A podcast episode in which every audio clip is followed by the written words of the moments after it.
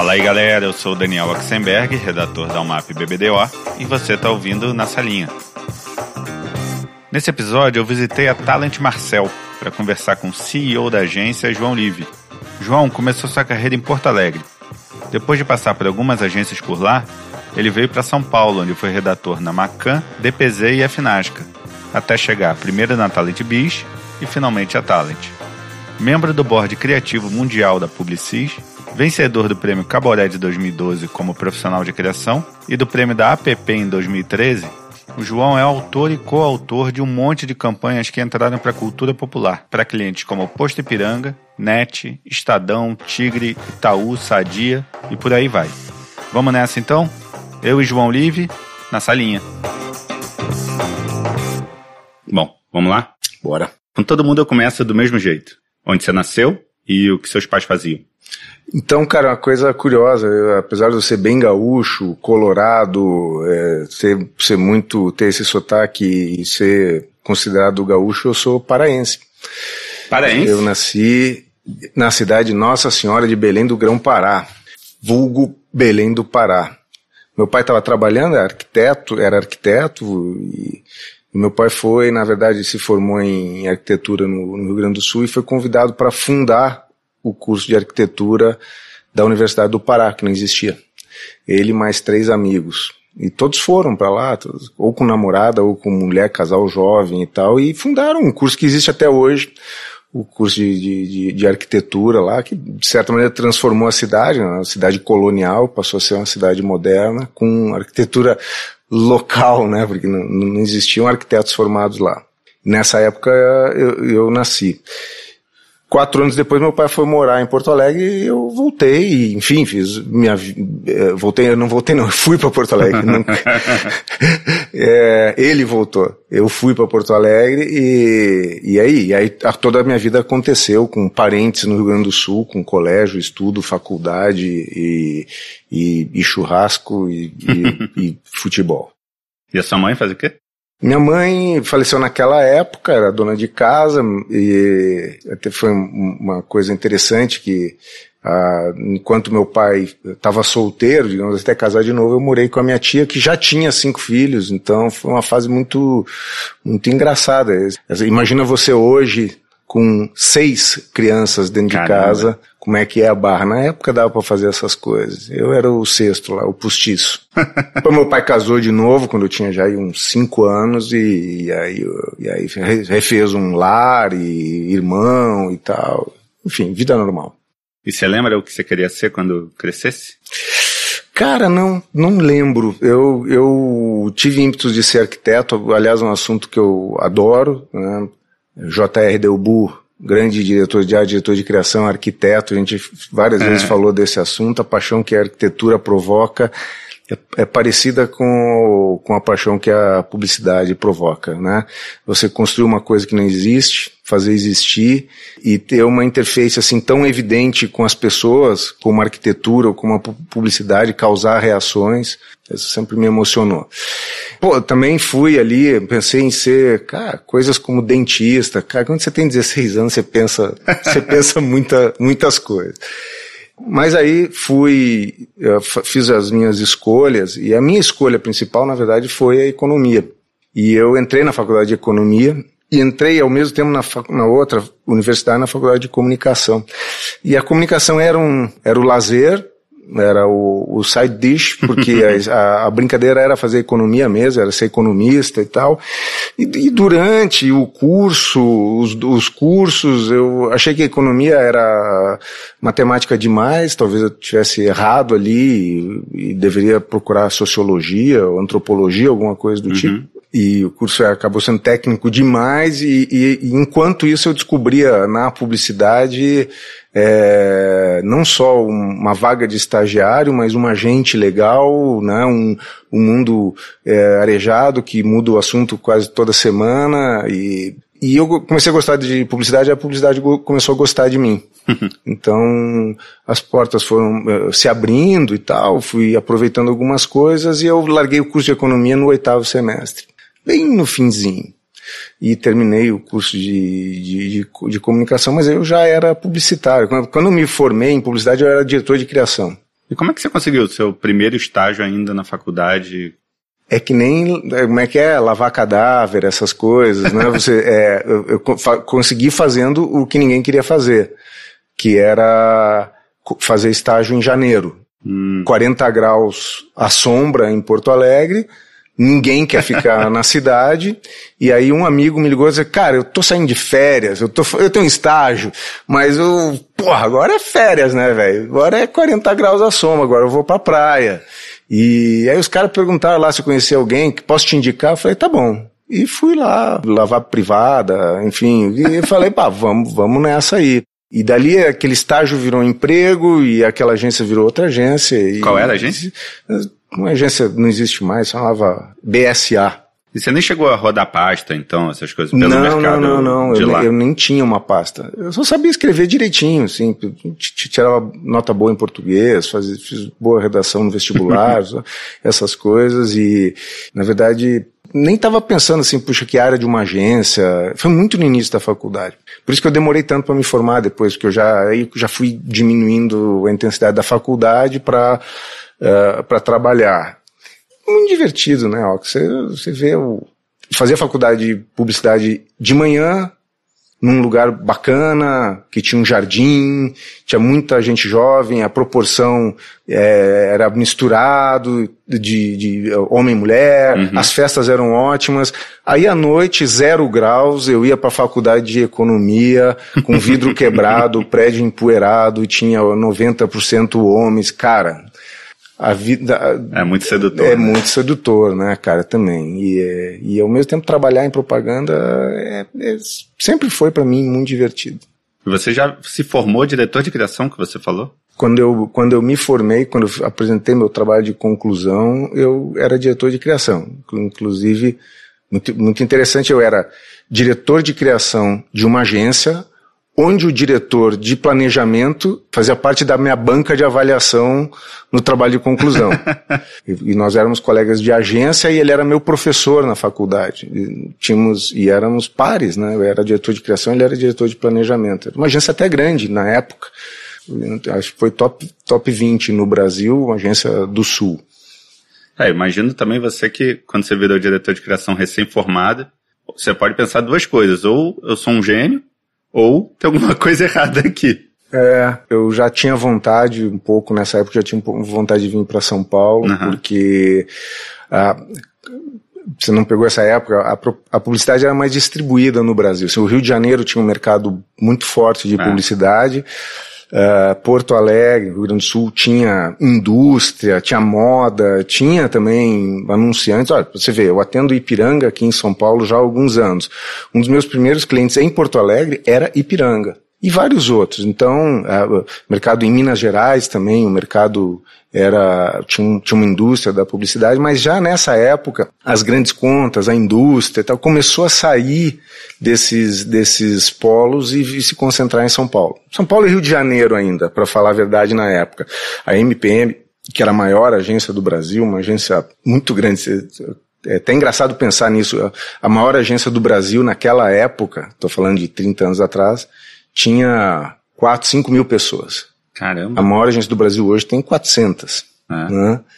é interessante. Mudança, é tecnologia, produtividade, é. enfim, muita, muita coisa mudou. Né? E aí eu estava afim de, de vir e um dia eu cheguei na, na mesa do dono lá e falei, cara, vou, vou para São Paulo. E aí, aí sim, eu fiz uma pastinha e vim embora. E conseguiu fácil, sabe? Alguma coisa aqui em São Paulo? consegui fácil. Foi muito peculiar, assim, foi muito engraçado o jeito. Eu, eu tinha alguns gaúchos que trabalham, trabalhavam na W Brasil, da W Brasil na época, era GGK, não, W Brasil.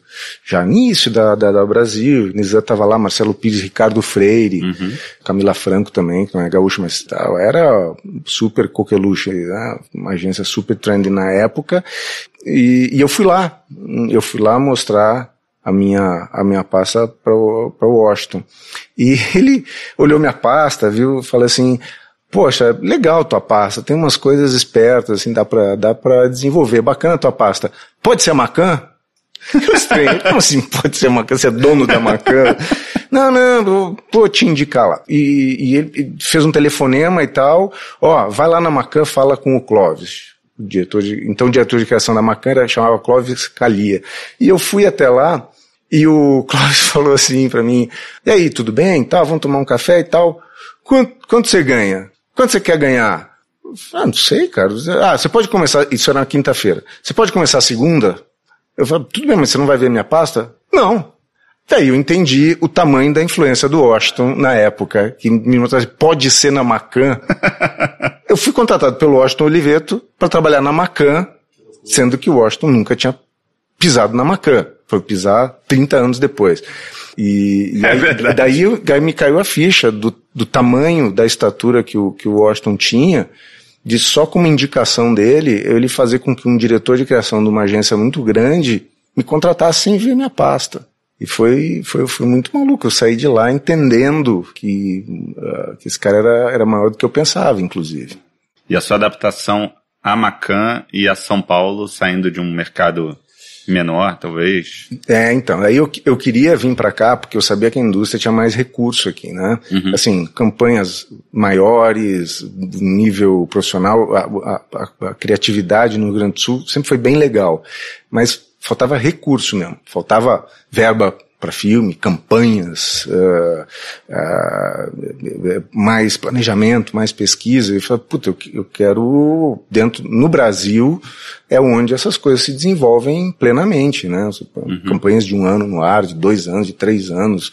E eu sempre, sempre gostei desse, dessa vertente, assim, da, da publicidade, campanha durável e tal. E falei, poxa, num mercado, assim, depauperado, com, com menos recursos, é muito difícil atingir um nível de, de eficiência, de produção, de, de mídia, de volume de mídia e de uh, até excelência criativa. Quando não tem dinheiro, você sabe, né, Daniel? É, é difícil desenvolver. Claro. É. Né?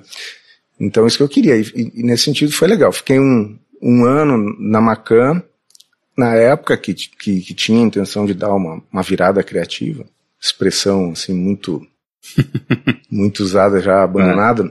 E enquanto isso eu já estava tentando ir para DPZ, já já estava assim tentando ali uma entrevista e tal.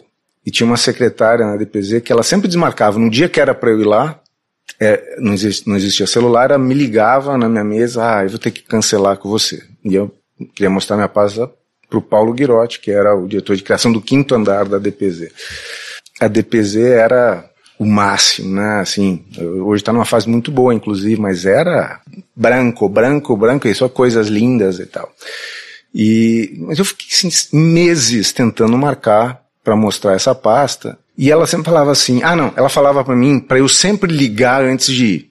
Não, sempre quando, você, quando a gente vai marcar, quando você vier, se liga antes. E eu, eu fiz isso dez vezes. E ela cancelava. Ah, ele não vai poder. Ainda bem que você ligou. Olha, vamos marcar para o dia 14 de julho. Então, e daí eu ligava no dia 14 de julho ou no dia 13. E elas, ah, ele vai ter que cancelar. Não vai dar. E é um dia eu não liguei. Eu falei, ah, não vou ligar porra nenhuma. eu vou lá. E quando eu, eu entrei direto na DPZ, entrei no elevador, a pessoa que estava ali na portaria seu Brasil, que depois tem uma história incrível sobre isso, que era o Seu Brasil que cuidava da portaria. É, eu passei, entrei no elevador, subi no quinto andar, e quando eu saí do elevador, eu dei de cara com essa secretária, que chamava Shirley, falou, oi, eu sou o João, eu vim falar com o Paulo. Ela, ela tentou me dizer alguma coisa, só que o cara estava passando. E ele falou assim, ah, tá bom, entra aqui. Ah, seu João, né? Ah, desculpa. E ela tentou, falei, bom, cara de pau, ainda bem que eu não liguei, já sentei na mesa do cara. Bom, tinha um cara icônico lá, chamava Luiz Toledo, aliás, chama ainda Luiz Toledo, um cara espetacular, um redator incrível, que na época fazia dupla com um senhor chamado Marcelo Serpa. e fazia campanhas antológicas. O, o, o Marcelo tinha saído para ir para a DM9 e o, e o Toledão, nesse tempo que essa moça desmarcou comigo N vezes, antes da última vez ele tinha saído, ele tinha ido embora. E eu não tinha, a minha pasta não tinha nada da estatura do Toledo, mas tinha uma cadeira vazia lá. é. E o Paulo olhou, olhou, olhou, ah, tá bom, pode começar aí semana que vem? Falei, mas tem lugar? Tem, o Toledo acabou de sair. E aí sentei lá numa cadeira na outra semana com o Carlos Silvério na minha frente e fizemos uma dupla lá por três anos, foi, muito, foi muito divertido. É, Esse ali, era o andar do Petit? O andar do Petit. Né? Uma época assim, DPZ é um dos lugares mais loucos e divertidos que eu já trabalhei. um lugar extremamente festivo. Ah, falam que é a época. Eu não acho que é a época. Eu não acho que é a época. Eu acho que são que era o, o jeito, o jeito da agência. Os, os espanhóis, é, mais do que o Roberto, o Roberto tinha um perfil diferente, mas o, o Zara e o, e o Petit, eles, eles eram muito divertidos, eles gostavam muito de festa, eles gostavam muito de falar alto, brigavam pra caramba. Então era um lugar que, além de você trabalhar e ter recursos incríveis, você trabalhar bem, com contas grandes e ter muitos recursos, é um lugar que de repente num dia de calor, não é que entrava um sorvete, entrava um buffet de sorvete. de, de 30 sabores e 12 coberturas e não sei o que, e, e 10 pessoas carregando aquele negócio no meio do salão. Eba, tem sorvete! né? E isso acontecia toda hora. Toda hora tinha alguma coisa desse tipo. Né? É, e isso é um valor muito grande. O Petit, depois que eu estava trabalhando lá, assim, duas semanas, ele não falou comigo nenhuma vez, ele chegou para mim e falou, um meio-dia, assim, falou: Você, você não é daqui, né? Eu ouvi um sotaque, você não é daqui. Eu falei, não, sou de, sou de Porto Alegre. Ah, tá bom. Ah, tá. E, e você gosta de ler jornal? Eu falei, gosto, leio jornal. Tem jornal bom em Porto Alegre? É um jornal mais ou menos e tal, chama Zero Hora. Ah, Zero Hora, né? E ele foi embora. Ele só falou isso. Do dia seguinte, até eu ir embora da DPZ, três anos e meio depois, eu recebia zero hora todos os dias de manhã na minha mesa. Incrível. E eu fiquei pensando, que gesto delicioso de um cara chegar para a secretária e dizer, manda assinar tal da zero hora para esse gaúcho aí, para ele não ficar com muita saudade de casa. Então acho que não era a época.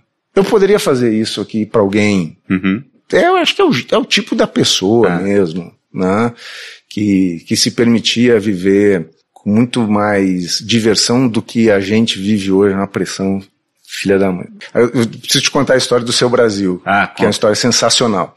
Nessa época, o Petit e o Washington estavam disputando, estavam disputando publicamente quem tinha criado o Garoto Bombril. Hum. Né? E eles foram muito amigos, muito, eles estavam furiosos um com o outro, disputando quem criou afinal o Garoto Bombril, o Garoto Bombril, o Garoto Bombril. Bem, Estava eu num sábado trabalhando lá na DPZ, já fazia uns, uns, um ano que eu trabalhava lá, então ele já me conhecia e tal. Toca o meu telefone, atendi, era o Petit. João? Oi, Petit, tudo bem? Olha, quero que você faça uma coisa. Foi o quê? Eu quero que você vá lá e demita aquele porteiro que tem lá no, no fim de semana. Eu? É, vai lá, demite, manda ele embora, manda ele embora. Tá, mas, mas como, mas, eu, por quê? Ah, eu, eu não, não sabe nada, não sabe nada, não sabe nem onde trabalha, e não sei o quê, e papapá, porque, porque ele falou que eu liguei aí, aí eu liguei e ele atendeu e disse assim, DPZ Brasil. Boa tarde. e W Brasil é o nome da agência daquele, daquele sacana lá, daquele cara que quer me roubar o, o, o, o, o, o, o personagem. Falei, não, mas é, é, ele não sabe o nome da agência que ele trabalha, é DPZ, não é DPZ Brasil. Aí eu falei assim, Petit, o nome dele é seu Brasil.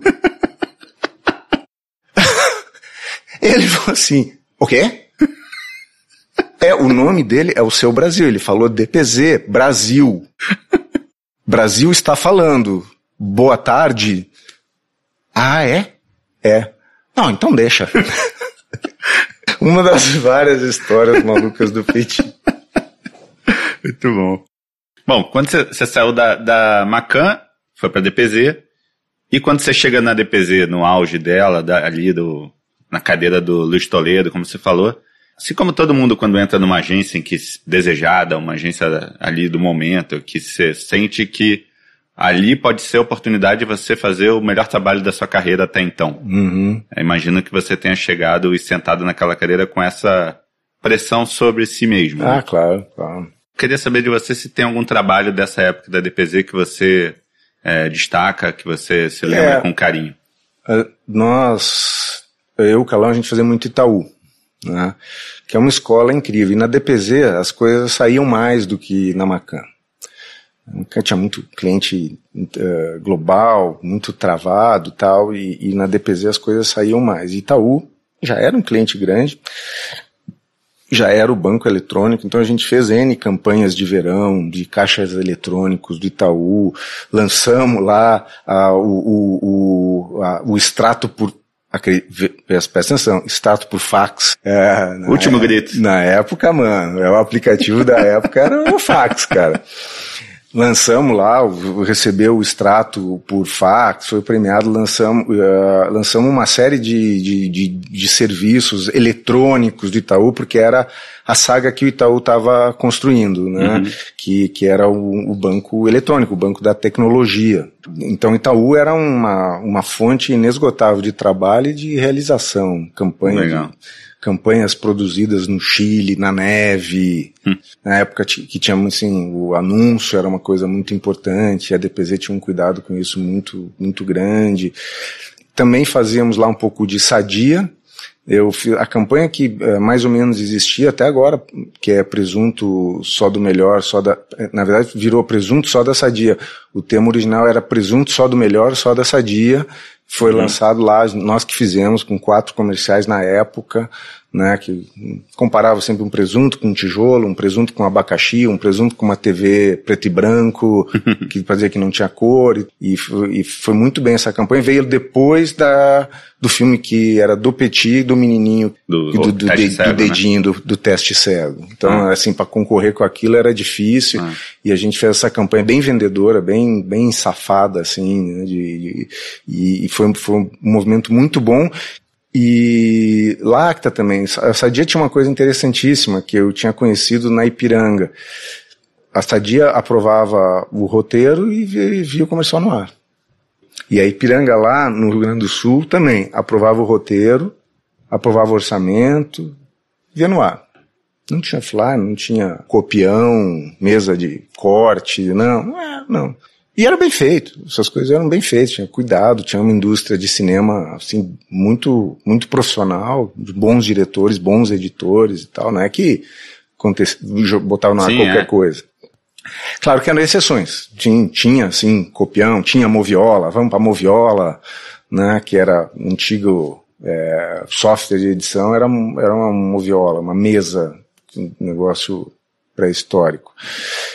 Então era assim, basicamente era isso. Sadia, Lacta e, e Itaú foi minha. Aí sim, eu acho que é, é onde eu encontrei o que eu vim buscar em São Paulo, né? É, cliente bem, bem profissionalizado, aprovação, orçamentos, estrutura de marketing de agência e tal. É, o Itaú já era já era um anunciante super importante, já era uma escola de, de propaganda.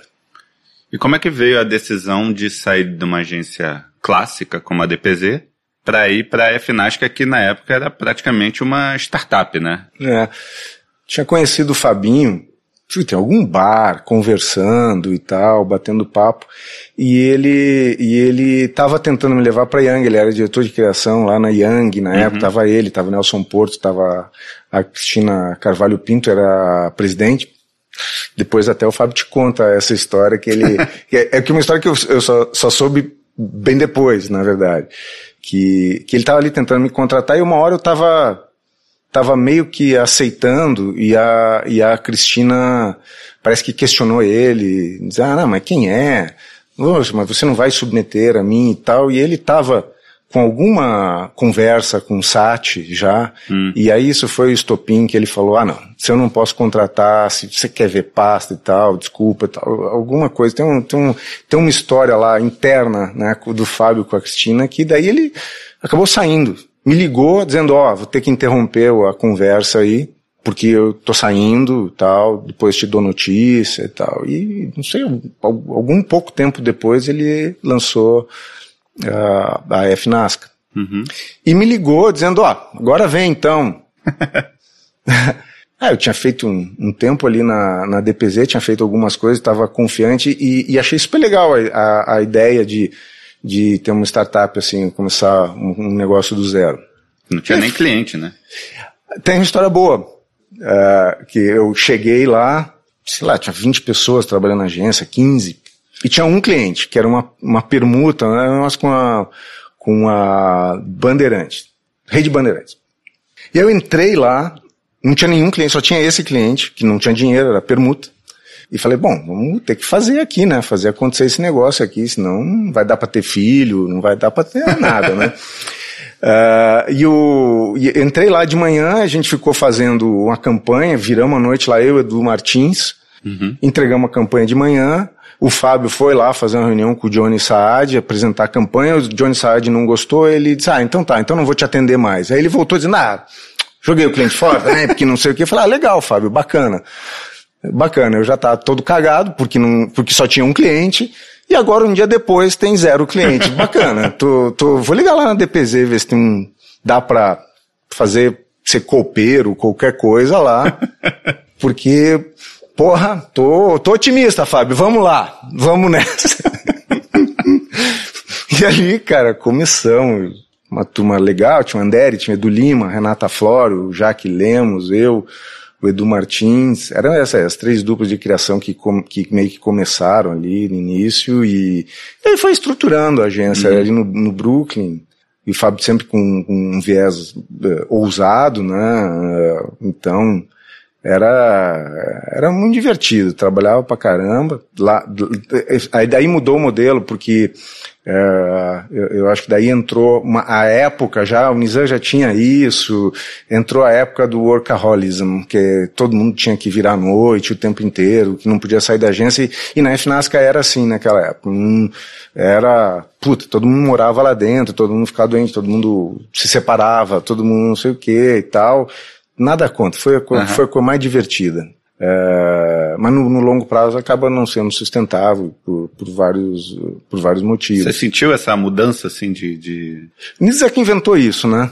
Nizak inventou esse negócio de, de, de trabalhar uh, 24 por 7 e, e, foi bastante, digamos, era tônica, era, era muito legal. Na época, assim, você era um puta winner fazendo isso, né? Uhum. Você era um revolucionário, né? Hoje já tem mais uma leitura de desorganizado, né? De, de, acho que o mercado deu uma, deu uma, uma, uma mudada, acho, para melhor depois, mas foi uma fase que a propaganda era isso. Não só a propaganda, né, os bancos, era a época do, do psicopata é. americano, do... Yuppie, né? Do Yuppie, né?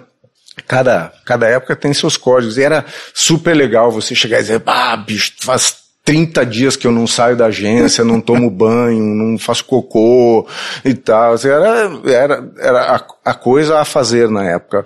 Hoje você fala isso, os teus amigos te olham assim, nossa, tadinho, é. porra, coitado, cara, incompetente pra Não resolve. É, não resolve, né? Então hoje as coisas têm que funcionar no outro. Mas na época era a tônica, cara, e era muito divertido. É, você vê no Vale do Silício tem um pouco dessa cultura no começo, né? No de, começo, é. Ah, os caras do Facebook que viravam noite programando. Até Pixar também, os caras lá. Mas você sabe o que eu acho assim, apesar de os tempos agora serem tempos de equilíbrio e tal, cara, eu acho que se você tá afim uhum. de mergulhar e passar três anos numa mesa de trabalho, tem mais é que fazer, pô.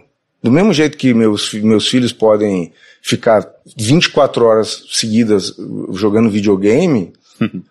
para mim era um brinquedão, para todo mundo era um brinquedão. Passar 24 horas seguidas fazendo propaganda. Né? E se uma pessoa hoje tem uma ideia, um monte de startup que tenha isso, um monte de, e, se aquilo lá tá assim, tipo, sugando todo o interesse e o amor do cara, vai, mano. Daí também, por outro lado, as pessoas, ah, não pode. Pode, se o cara quer, qual o problema? É, talvez não, não, não dê mais para hoje impor institucionalmente isso para um grupo de pessoas, mas, pô, teu, tua paixão, teu tempo, teu corpo, teu cérebro, tua vida, vai, mano. E lá na, na FNASCA você fez trabalhos sensacionais para Dharma, Toyota, um monte de, de Pô, campanha. você pesquisa, hein, velho? Pesquisei. Eu tô, não sou tão novo assim também. Dever de casa. É, e uma eu... que eu acho especialmente muito legal é do Nintendo. Campanha de lançamento do Nintendo, né? Que é Nintendo Nada. Daquela, aquele filme do A gente faz de tudo para deixar é, sua vida mais é, difícil. A gente quer que você se exploda. É, né? muito legal. A única empresa do mundo que faz de tudo para piorar a sua vida. É. Queria que você contasse mais ou menos de onde veio a ideia. Se foi tá, uma no meio de um milhares ou se foi uma coisa mais. É, ali, ó, um pensamento por trás. Se foi uma assim, no né? meio de milhares, tava, provavelmente sim. Mas foi eu, Edu, depois o Fábio uh, contribuiu com alguma coisa, mas uh, na, assim como um, um, um, produtor musical, né, dando um, um toque, um refinamento. Uhum. Mas a ideia era essa, dizer, pô, vamos, vamos, vamos, vamos falar de uma empresa que, ao, contraintuitivamente, ao contrário do que das boas intenções, fala, não, a gente faz tudo para te ferrar. E o cliente compra fácil? Mas na hora. Japonês, né? Na hora. Não, tinha era um brasileiro que cuidava disso e o cara falou, porra, vamos aí. Não tinha muita verba, o Fernando Meirelles entrou e fez um filme que parece um filme caro pra cacete. É. Mas tem até chroma key, tem foto, tem um, tem um monte de Tá ali tirou todos os truques do, dos bolsos. É, quem tiver curiosidade de ver, tá no YouTube. E aí, depois do, do, da FNASCA, você faz uma nova troca na sua carreira. Como é que foi a, eu tava, a decisão? Eu de... tava, eu lembro, fazia quatro anos, quatro anos e pouco que eu estava na FNASCA e eu, e eu, eu, eu tive o seguinte pensamento. É, puta, adoro isso aqui, vi, vi crescer, dei minha, meu, botei meu tijolinho aqui, minha contribuição. É, mas como o Fábio era um cara, assim, além de brilhante, respirava todo o oxigênio do ar no sentido de, de percepção, eu falava, pô, eu preciso fazer um pedaço da minha carreira longe do Fábio, longe de um chefe tão, é, tão influente, tão criativo, tão importante, uhum. até para me, me colocar à prova. E eu já tinha decidido sair, assim, como, como um movimento na minha carreira, não tinha nada contra lá, né? uhum. adorava. E eu sabia que, obviamente, o Fábio não ia sair, então eu tinha que sair para conseguir esse, esse, esse, esse espaço. E, e, teve algumas propostas e tal que eu, feliz, felizmente, não aceitei. E aí veio uma proposta que era, a Talent, na época, tinha a Talent e tinha uma coisa chamada Talent Bis, uhum. que era uma reprodução menor da Talent. E a Talent Biz, uh, ao contrário da Talent que já tinha, pô, um monte de campanha bacana, que tinha volume e tal, Talent Biz era meio a, a, a casa do, a casa de, de fim de semana, assim, sabe? Não, não rolava prêmio, era mais, era mais discreta, tinha um grupo de pessoas bem legal e tal, mas tava precisando de uma identidade, assim. Quando, era para contas conflitantes. Era né? para contas conflitantes, mas não só contas conflitantes. Às vezes o cliente, às vezes o cliente conflitou com a agência, então trocava de equipe e tal. E tinha umas continhas lá, tinha um, umas, umas quatro continhas assim legais que dava para fazer. Eu falei, pô, essa é proposta perfeita. Assim, a grana é direito, legal, mais do que eu ganho. Entro como redator, beleza, mas tem quatro, cinco contas e a agência não, não tem um trabalho forte né, uhum. essa Talent Biz. Uhum. Pô, perfeito. Mercado, e eu mesmo perceber, pô, não, foi você que tá rema, remando aí, é. E foi, e foi super bacana, porque eu tinha muito espaço lá e a, a Talent Biz, no primeiro ano que eu trabalhei lá, foi a segunda agência com mais filmes no anuário. Legal. Atrás da UMAP. É... Quem era o diretor de criação da... Roberto Lauter que deixava fazer. E ali meio que dali meio que contou assim, dizer, bom, esse cara ele não só consegue fazer coisas uh, com um, um Fábio em cima, mas ele também consegue mover, o, fazer o motor girar também. Uhum. E para mim foi super legal, me deu bastante autoconfiança, porque eu ainda tinha essa dúvida, assim, mas eu tô fazendo coisa legal porque eu tô com o Fábio e ele tá vendendo isso aí e ajudando a fazer, ou consigo fazer também? Uhum. E é legal, porque nessas, nessas andanças aí que você vai trabalhar com Petit, trabalhei com um cara genial em Porto Alegre, chamava Tom Carvalho, é, o Fábio também, o Júlio. Você, de vez em quando você está em alguma situação, você pensa, puxa, como o Júlio faria aqui? Uhum. Como o Petit faria aqui? Né? O que, que o Fábio faria aqui? Porque a gente é meio resultado do, da, dos, das ruas que a gente foi passando, né? Claro. E como se deu a sua passagem da BIS para Talent? Então, daí eu estava tava indo embora. Depois, depois de um tempo, eu recebi uma proposta é, muito legal para ir para Thompson e estava aceitando na, na época. E o, o Júlio ficou sabendo e me levou para almoçar e falou: Porra, bateu no teto. É porque assim, ó, na, na, na minha frente lá, na, digamos, na escala evolutiva, pô, tinha alemão, tinha Peralta, tinha Aragão, tinha Mauro Pérez, tinha Ana Carmen. Falei, cara, nunca vou virar diretor de criação aqui. Uhum. Tem um monte de gente na frente e eles merecem e tal. Tô... Então eu tenho que arranjar alguma. É tudo com bastante calma. Coisas vão sedimentando na tua cabeça e você vai pensando. E aí o Júlio pegou um guardanapo e falou: Poxa, fica aí com a gente, pô, deixa eu fazer isso aqui para você e tal, não sei o que, não sei o que. E, e ah, às vezes a gente sabe, acha que sabe o futuro, mas não sabe. Não. Foi um pouco enigmático assim, mas eu acho que ele não estava querendo me dizer nada, para falar a verdade, tá? Do que aconteceu depois. Ele realmente não estava querendo dizer nada, ele só falou que, pô, às vezes que eu contei essa história da, do, dos, dos, de todo mundo na minha frente, ele falou, ah, mas você sabe disso? Porque essas coisas mudam tão rápido, né? Então, ah, acabei ficando.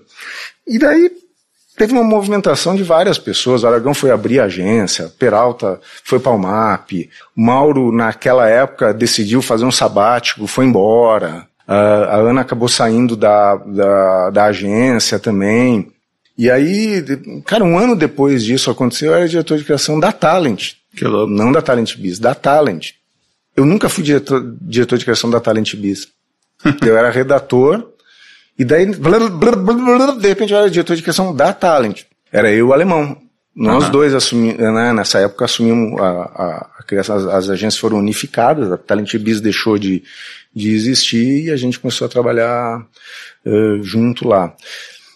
Mas, talvez seis meses, o alemão foi convidado para ser sócio de uma, de uma agência, se não me engano era com o Jader, e era uma agência cujo nome era Toró. Daí o Júlio me chamou e falou: olha, toca pau aí. aí a Talent tinha uma cultura muito forte, então um erro que as pessoas cometem muito com, com 30 anos, 30 ou 35, é achar que vão mudar coisas, né? Geralmente você vai para mudar e o organismo acaba te expelindo. Então já eu aprendi muito cedo que você não muda, você influencia né, mudanças drásticas, agora é assim e tal, não sei o que, tem, é, você acaba saindo, você acaba, pode ver, o cara consegue aguentar um tempo e tal, mas, mas quando você aceita uh, que vai demorar um pouco mais do que você pensa e que você respeita o, o, que, tá, o que já foi feito, aí você entra, ah, não quero mudar nada, quero influenciar. Que é o problema com as viradas criativas. Né? É, exatamente. A, a, a virada criativa é um decreto como congelamento de preços, né? Que você tem que combinar com os russos, cara, tem que combinar pra, com todo mundo. É. Né? Agora, se antes você respeita o ambiente, as pessoas, e mas, mas não desiste de influenciar em algumas direções, uhum. aos poucos as pessoas pensam, bom, cara é competente e não está de sacanagem. E aí vai. Então, é, desde o início, por exemplo, o, o, tanto o Júlio, quanto o Zé, quanto a Ana, quanto a equipe da, da Talent, tinha uma cultura lá tem ainda, que, é, que, que, que é parecida. Mas, no final, acabei é, influenciando em, em, em, várias coisas, em, de processo e de, e de resultado de trabalho, que num lugar que eu adorava, sempre adorei. Eu, muita sorte, cara. Hum. Pô, eu trabalhei na DPZ, na FNASC e na Talent. Pô. É. A gente tende a, a, a, esquecer o papel da sorte, né, na, na nossa carreira, assim, é. E, é, e, é, fundamental. É, um pouco, de, um pouco de sorte, bastante trabalho, um pouco de talento e, e bastante vontade de aceitar lavar defunto. Pegar é. na pior hora, na pior conta. Não, daqui, deixa, deixa, é daqui, deixa eu dar um jeitinho. É. Porque você sabe, né, não, não, tem conta ruim, né, tem conta que tá dando errado, né cara vai lá e faz um trabalho legal numa conta, todos os colegas olham, ah, eu quero essa conta aí. É. Nego, como é que tem um ditado que fala, você, você vê as pingas que eu é. tomo, mas não vê os tombos que eu levo, né? É, você citou o Júlio, o Júlio Ribeiro. Queria saber como ele influenciava o trabalho da criação em si, se ele era presente na criação, não era, o quanto o dedo dele estava no resultado final daquele trabalho. É. Você sabe que o Júlio, ele, o Júlio é um, era advogado, ele eh, decidiu fazer carreira em agência de propaganda, começou como foi redator, foi atendimento, ganhou o primeiro Leão de Bronze do Brasil, uma peça dele e do Armando Mihanovic, como criativo, né? E ele decidiu aí trazer para o Brasil um negócio que chamava planejamento, foi aprender lá fora e trouxe e, e lançou uma agência de, de planejamento. Muito do, da competência que tem hoje nas agências do Brasil se deve não, não, não ao hoje do Júlio, né, ou ao ontem do Júlio, mas se deve ao anteontem, como defensor e pioneiro e, e fazedor de metodologia e tal. Uh, minha relação com ele sempre foi, foi muito legal, principalmente porque eu entendi desde o início que eu podia influenciar, mas não podia mudar. Uhum. Que, que ia ser um long run, ia ser uma conversa longa. porque o Júlio tinha uma personalidade muito, muito forte, muito forte. Pessoa, acho que em, em todos os atributos, muito acima da média, é, generoso, generoso com recurso, com dinheiro, com, com premiação, né, com reconhecimento. É, intelectualmente ele não era tão generoso, ele, ele, ele tinha bastante, mas acho que ninguém é. Ele tinha bastante convicção das ideias dele uhum. e tal, e às vezes ficava bem bem puto de ser questionado, né? E aí eu já, ah, aqui não tem mudar, não ah. tem A, não vai ser A, vai ser B. Tem, tem uma, uma, uma história que muito tempo atrás, o Natal tinha 19 anos, talvez uns 14 anos atrás, que uh, o, o Júlio era, era uma sumidade, além do que era um cara muito inteligente, um cara muito viajado, muito vivido, muito lido, então ele falava de qualquer assunto. E ele tinha, o, o, a, a, banda tocava assim, ele ia falar com o cliente, ele vendia um projeto para o cliente, ele voltava e dizia o que, que a gente tinha que fazer. Uhum. Né? Só que estava gerando já numa época mais para cá, assim, muito descontentamento de equipe, poxa, muita repetição e tal. E eu falei um dia, a gente estava numa reunião de diretoria, acho que já era diretor e tal. Eu falei, pô, Júlio, por que, que a gente não faz um negócio um pouco diferente? Né? A gente faz um kick-off, onde a gente só joga o problema. Não joga a solução, a gente joga o problema, conta o que, que é, o contexto e tal, e a gente se reúne três dias depois para ouvir o que cada um pensou, o que cada área pensou e tal. Puta, eu quase apanhei, cara. Ficou furioso comigo. Bom, se passaram anos, e um dia ele chegou falando, sabe que eu tive uma ideia? Eu acho que nós temos que agora trabalhar assim, gente fazer uma reunião de kickoff. Parece piada. É, mas as pessoas são assim. E, e, e tu acha que eu falei assim, ah, mas eu falei isso ah, três anos atrás? Óbvio que não. Claro que não, foi que bárbaro. Ah. Que legal. Então, esse, esse para mim é assim, influenciar e não, e não querer mudar, não querer mudar na porrada. muda a mobília, tudo é uma bosta, mobília, muda essas pessoas também. Muda, não, você não serve mais e tal. Eu fiz isso com, eu fiz isso com 24 anos em Porto Alegre. Demiti uma equipe e troquei por outro. Com é, 40, eu falei, não, tenho vergonha do que eu fiz, eu não quero fazer isso. Uhum. Não dei ninguém embora, nunca né, naquela época, assim, uhum. depois, mas né, não mandei ninguém embora. As pessoas que se adaptaram ficaram, as pessoas que não se adaptaram foram saindo. E, e eu acho um resultado muito legal. E o Júlio era um cara é, que é, um cara severo, assim, alguns casos, brabo e tal, mas era um papo delicioso, cara. Tive, tive a sorte de, no início do ano passado, lá por, putz, não sei se fevereiro e tal, Falei, puxa, faz tempo que eu não falo com o Júlio.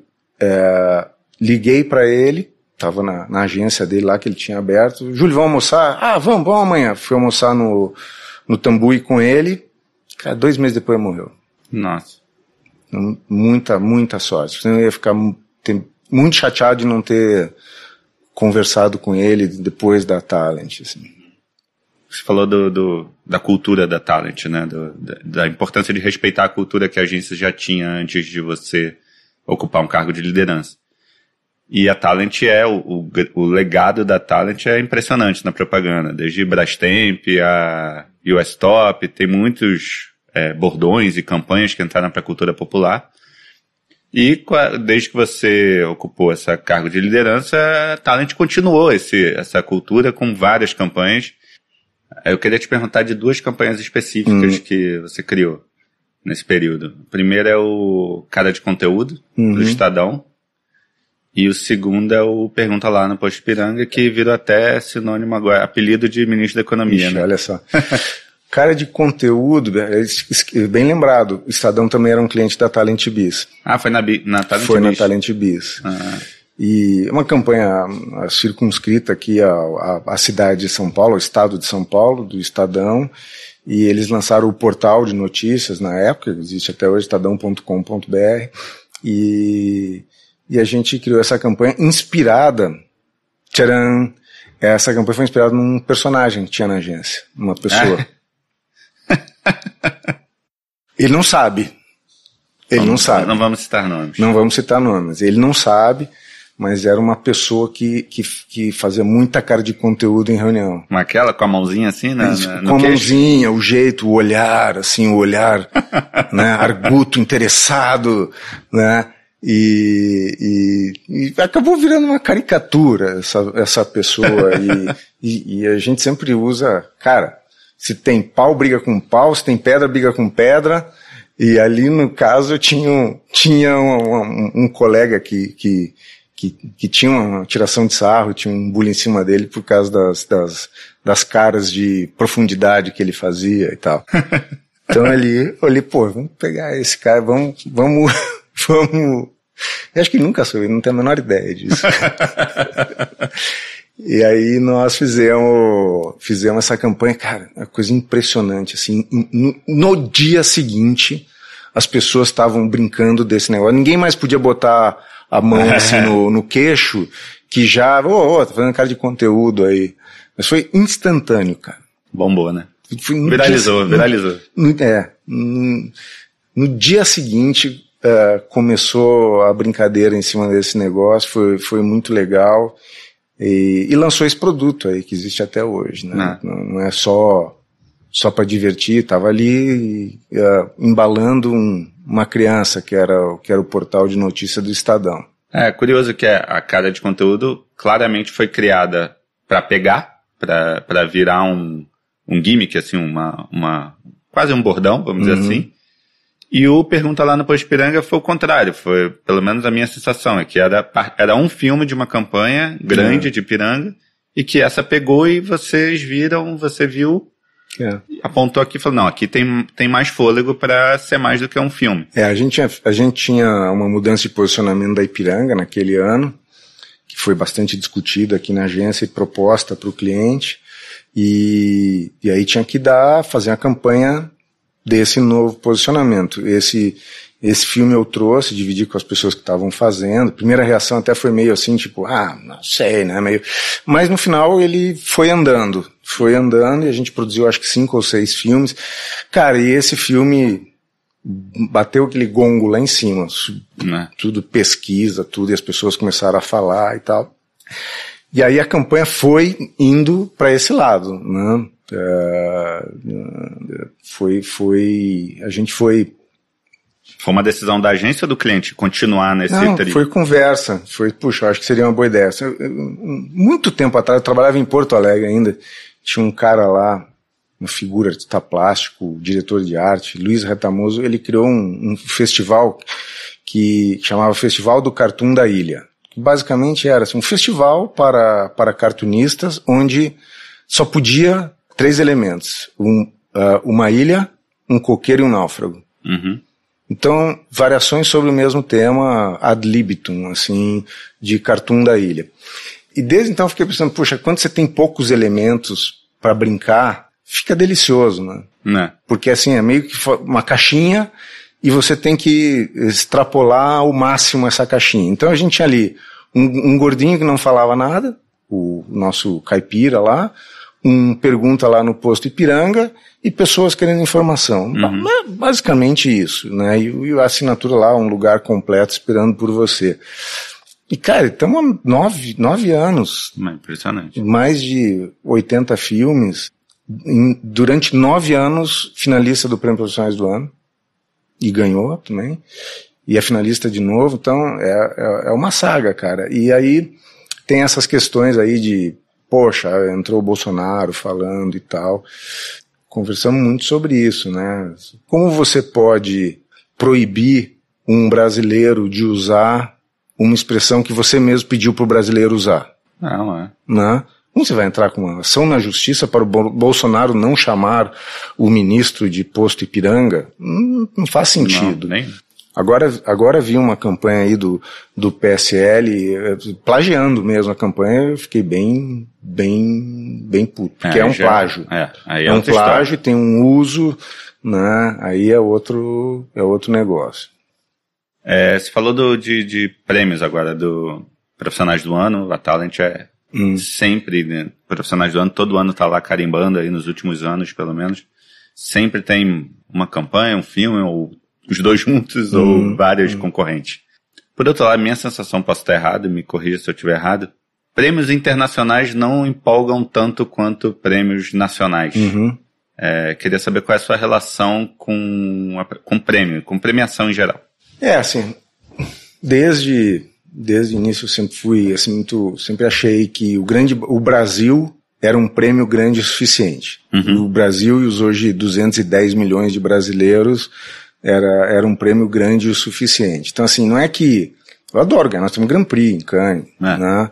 É, mas a gente inscreve algumas peças por ano e, e, e evita despender muito recurso com isso. Mas sempre achei assim que sem qualquer, sem demérito de qualquer modelo, crença, ou, ou de, assim, cara, faz um negócio pro Brasilzão, cara, do cacete. Uhum.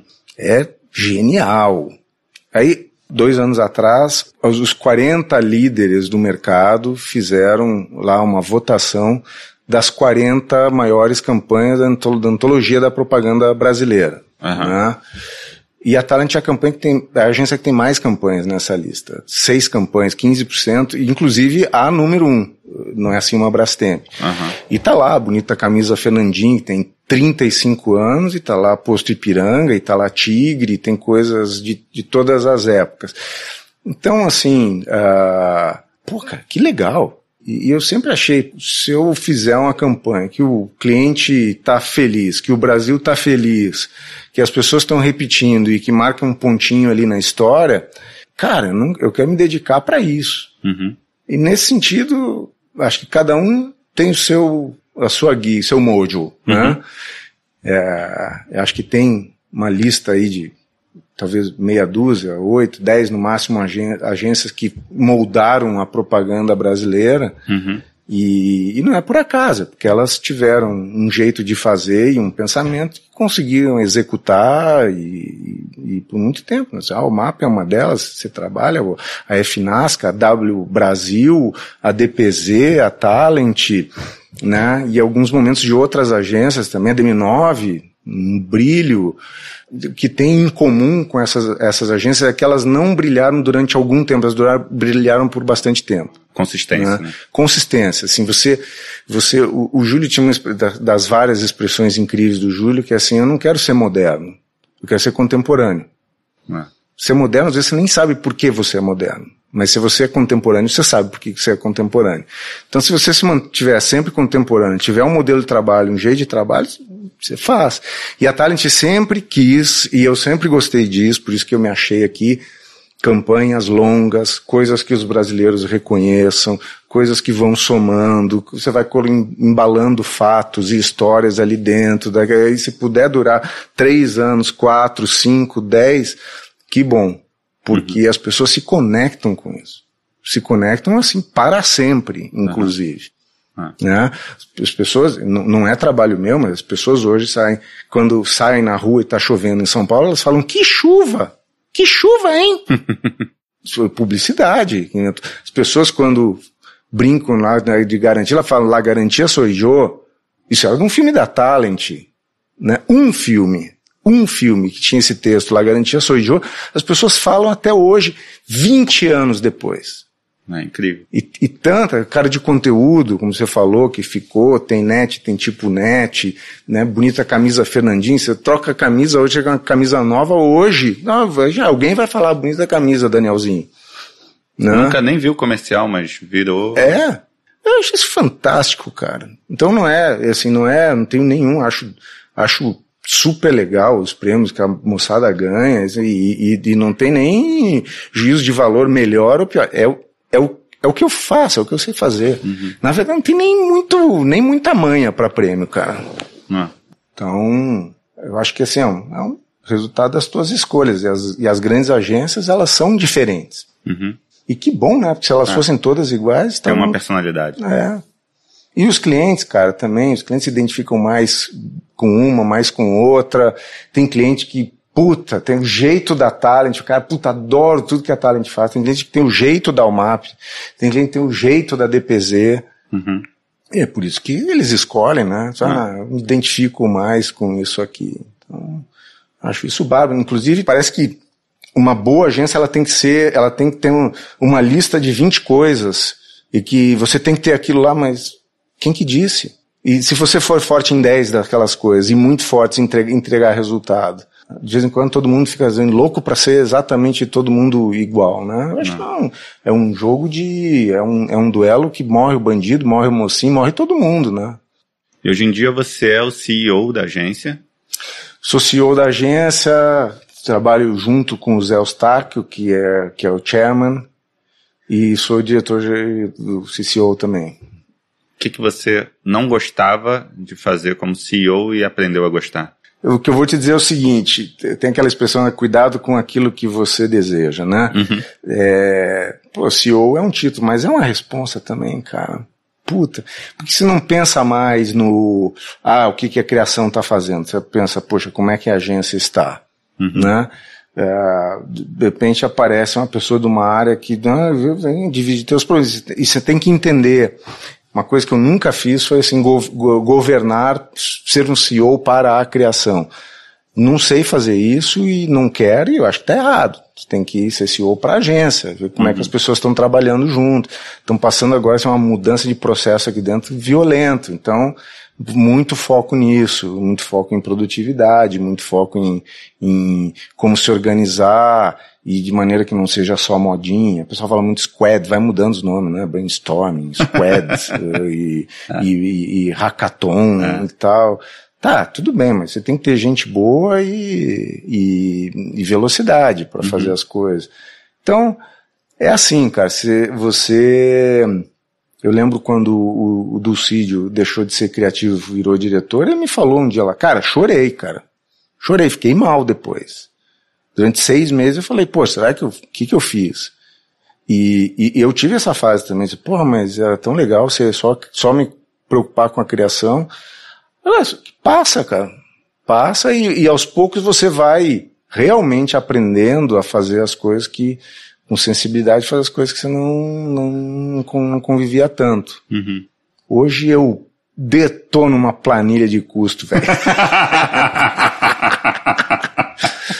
Poxa, me dá um, me dá um Excel de, de custo da agência, dá um Excel de um commit, um RF. Porra, cara, mando bem pra caramba. Um anuário brincando. de contabilidade. Um anuário de contabilidade.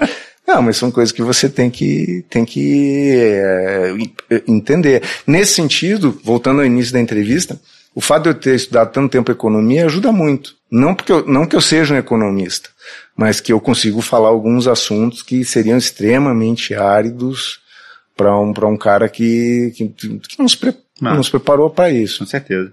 Uma coisa que a gente já passou aqui por alguns, algumas outras perguntas você já citou, mas em todos esses anos você teve o privilégio de trabalhar com muita gente boa. Queria que você pescasse um pouquinho de, de aprendizados e o que, que você tirou de cada um para aplicar hoje aqui na, na Tá, Talent. tá, muito legal. Vamos lá, meu primeiro chefe em Porto Alegre, Tom Carvalho, um puta diretor de arte, um criativo, criava muito fácil. Ali eu fui, peguei meio o, o jeito de fazer propaganda assim, irreverente, divertida e tal. O cara era diretor de arte, mas era bom de texto pra caramba, tá? Eduardo Axel Rude foi meu colega, trabalhou muito tempo, foi diretor de criação uh, em Porto Alegre, tem lá uma série de iniciativas na tecnologia, na criatividade.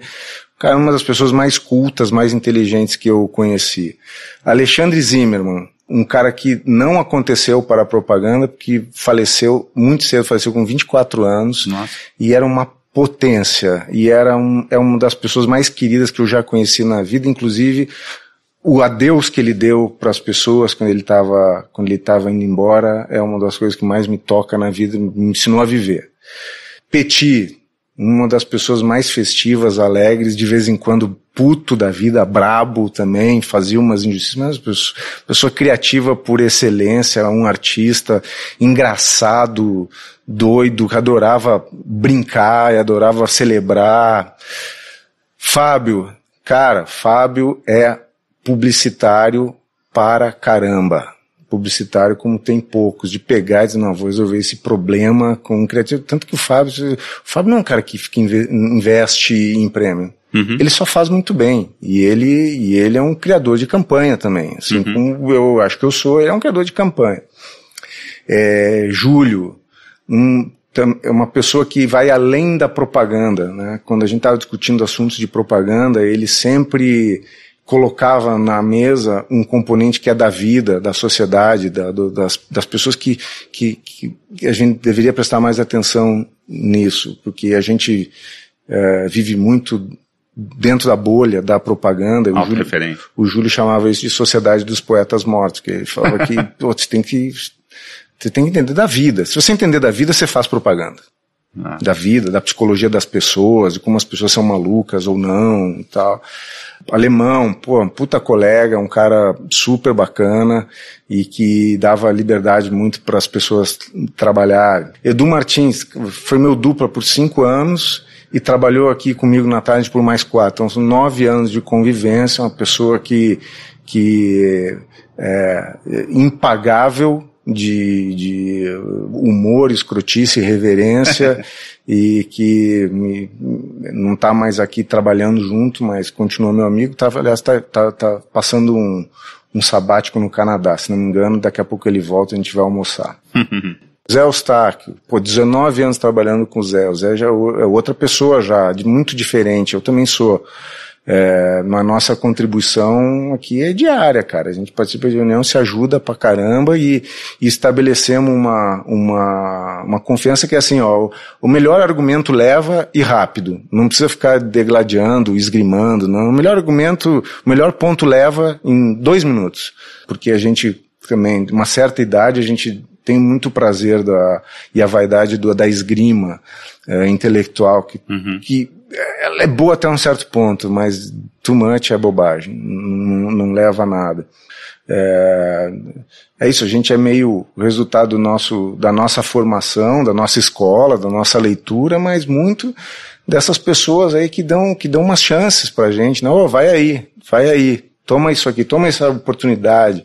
E como não agradecer, né? Ah. E como não pensar nelas. Então, muito, muito muito importante. Paulo Guirotti, pô, primeiro cara centrado que eu trabalhei que botava os pingos nos is, sempre, né? Todos nós criativos temos trabalhos que nos orgulham especialmente, assim, uhum. que viram meio marcos da nossa carreira. Às vezes não é o mais premiado, não é o mais conhecido, uhum. mas que na sua cabeça é, é, tem uma importância especial porque te ajudou a mudar de agência, ou alguém elogiou que era importante para você, ou fiz, ou internamente na agência passaram a olhar você de outra maneira e te colocaram numa outra posição, num outro nível. Queria saber de você quais são os milhares de trabalhos que você já fez. Entre três e cinco que são uhum. seus. É, a, gente, a gente passou por eles aí, cara. É, é, é, mas eu vou te dizer assim, um trabalho que nem é tão eu, eu, sempre admirei em assim, trabalhos difíceis, tá? Uhum. Um trabalho que eu não fiz e que me fez adorar a DPZ era o lançamento de OB. Uhum. Que, poxa, que puta encrenca lançar um absorvente íntimo interno, né? E, e, o jeito que eles fizeram, cara, com. Puta, é um sensacional. Tô falando dos anos 80. Sensacional. E, e nós fizemos também, eu, Edu, é, junto com o Fábio lá na FNASC, o Edu Lima participou, acho que Anderi. Fizemos uma, uma das coisas mais difíceis que, que eu fiz na minha vida, que foi uma bela campanha.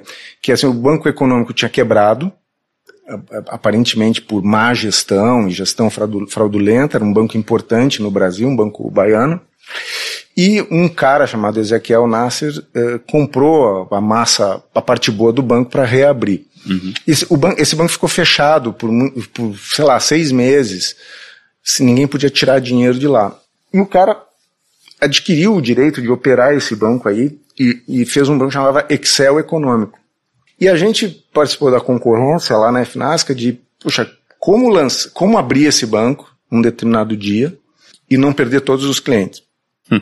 Então, assim, esse, esse tipo de complexidade é fascinante. Né? E, pô, como transmitir para as pessoas, cara, não tira seu dinheiro que ficou preso aqui por seis meses, porque nós vamos cuidar bem dele. Uhum. E foi uma encrenca. Nós fizemos uma campanha que, que ah, tá premiada e tá nos anuários e, e que era, a, é, a gente sabe o duro que você, a gente sabe o duro que deu, que você deu para ganhar seu dinheiro, por isso nós vamos cuidar bem dele. São vários filmes e tinha um anúncio especialmente que era, pô, um anúncio, né, cara? Não, não, se fala mais em anúncio, que era muito legal em todas as revistas, que era uma meia página dizendo assim, o cara que o cara que vai presidir o banco onde você tem o seu suado dinheiro que você, mais ou menos isso, né, que você lutou tanto para ter, deveria te mostrar currículo vitae. E aí quando você abria a página, assim, Ezequiel Nasser, currículo vitae o currículo do presidente do banco. Legal. Que, nos bancos que ele trabalhou, nas instituições financeiras nos Estados Unidos, no Líbano, tudo que ele trabalhou e tal. E esse anúncio eu achei, eu achei foda porque a, a, a postura era muito legal, uhum. né? Do cara dizer, não, eu, eu vou apresentar para os meus correntistas quem eu sou, vou apresentar meu currículo para que eles confiem em mim. E você sabe que esse banco reabriu o Excel Econômico não perdeu uma conta. É mesmo? É. Depois teve um, outros problemas que acabaram extinguindo o banco. Os, os, problemas anteriores eram maiores do que se pensava, mas foi muito bem a abertura de porta lá, aquele que hoje seria um war room, todo mundo tenso. Então é, é, é, não é um trabalho tão até porque a marca não existe mais, mas foi, foi um dos trabalhos assim mais trucosos, mais difíceis, que exigiu mais pensamento. Poxa, como fazer. Uhum. Porque não é só criar, é. Puta que pariu, cara. Uhum. No dia seguinte, o cara que comprou um banco pode não ter o banco, é só os clientes todos ir embora. Então, às, vezes, é, essas, essas, esses cases acontecem. Você vê, a gente falou de várias campanhas, não, fal, não falamos dessa, mas foi uma das campanhas mais interessantes que eu fiz pela circunstância e pelo risco. E aí, bom, Ipiranga, vai, é, um, é uma mega campanha, uhum. antológica, é, cara de conteúdo, tem net, tem tipo net, uh, uh, Dharma, que você falou, né? Tinha filmes hum. muito legais de Dharma que eu e o é. Edu fizemos por dois anos, né? Você precisa, se você precisa correr, mas correr muito, use Dharma, né? Sempre a circunstância que o cara de repente precisava correr pra caramba. É, Filminhos curtos, né? Nintendo, uh, antes na DPZ, todas as coisas de banco eletrônico, banco tecnológico, que o Marcelão e o Toledo já faziam e eu e o Carlão continuamos fazendo e continuamos fazendo bem. Acho que tudo isso para mim é, me gratifica muito e acho que conta um pouco a minha história das, das pessoas que por algum de algum jeito com algum cargo estavam trabalhando uh, junto legal e finalmente se você encontrasse o pequeno João lá em Porto Alegre, começando, ainda meio em dúvida se fica em economia, larga economia, faz propaganda, não faz propaganda, o que, que você falaria com ele hoje? Que conselho você daria para ele que serviria para qualquer um que está começando hoje em dia? Cara, essa, essa pergunta é genial, sabe por quê? Porque eu tenho dois filhos com 16 anos, dois filhos e uma filha com 16 anos, e eles estão fazendo vestibular no final desse ano, e pelo menos um deles está afim de ir para publicidade. Olha, é, eu acho assim, você tem que ter um pouco de um olhar de progresso, progresso na vida, ganhar dinheiro, sustentar a família, e outro um olhar de sacerdócio também. Pô, fazer um negócio que eu acho muito legal, fazer direito é, então, é, tem que uh, contrabalançar essas coisas. Eu tenho falado para algumas coisas o seguinte: você quer se publicitar, trabalhar na agência, vai estudar business. Uhum. Ou vai estudar arte. Vai estudar cinema. Uhum. Porque Uh, não é que seja melhor, mas acho que são ramos que, que te uh, dão mais abrangência. Você pode ter, ter mais escolha. Uhum. Você, vai, você vai estudar publicidade, cara, você vai trabalhar em agência de publicidade. E isso não é ruim, mas você tem pouco, pouca margem de negociação. Né? É, dito isso, é, essas coisas todas. Ah, é propaganda, tá difícil. Eu te falei em off antes, vou falar para as pessoas aqui. No primeiro dia que eu entrei numa agência de propaganda, 35 anos atrás, em janeiro, quando o meu amigo foi, saiu de férias e me, botar, me botou lá naquela agência sem ar-condicionado, 40 graus, eu entrei lá, os caras disseram, é, mas está começando agora. Puf, tá uma bosta. Tava, era muito melhor. E, cara, faz 35 anos que essa queixa existe. Então, nem sei se era muito melhor ou se não era. Só sei que não se vive de, do passado. A gente vive com o que tem. Uhum. Né? Qual é o jogo hoje? Contra quem? Ah, o, o campo tá pesado, tá leve, vai ser de dia, de noite, qual é a escalação? Vamos nessa. Porque nem, nem sei, cara, se era melhor, se era pior. Em, em, em muita coisa era muito pior. Em muita coisa era melhor, era mais simples, talvez. É, hoje é mais complexo. Mas compensação, hoje tem muito mais alternativa.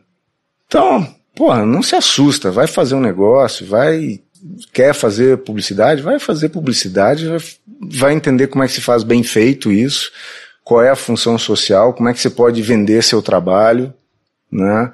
Como é que você pode chegar numa empresa e dizer, ei, eu, você deveria estar fazendo publicidade comigo.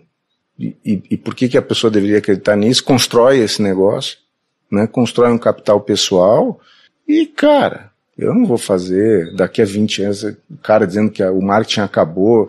O papel de toda profecia é de ser eh, negada, né?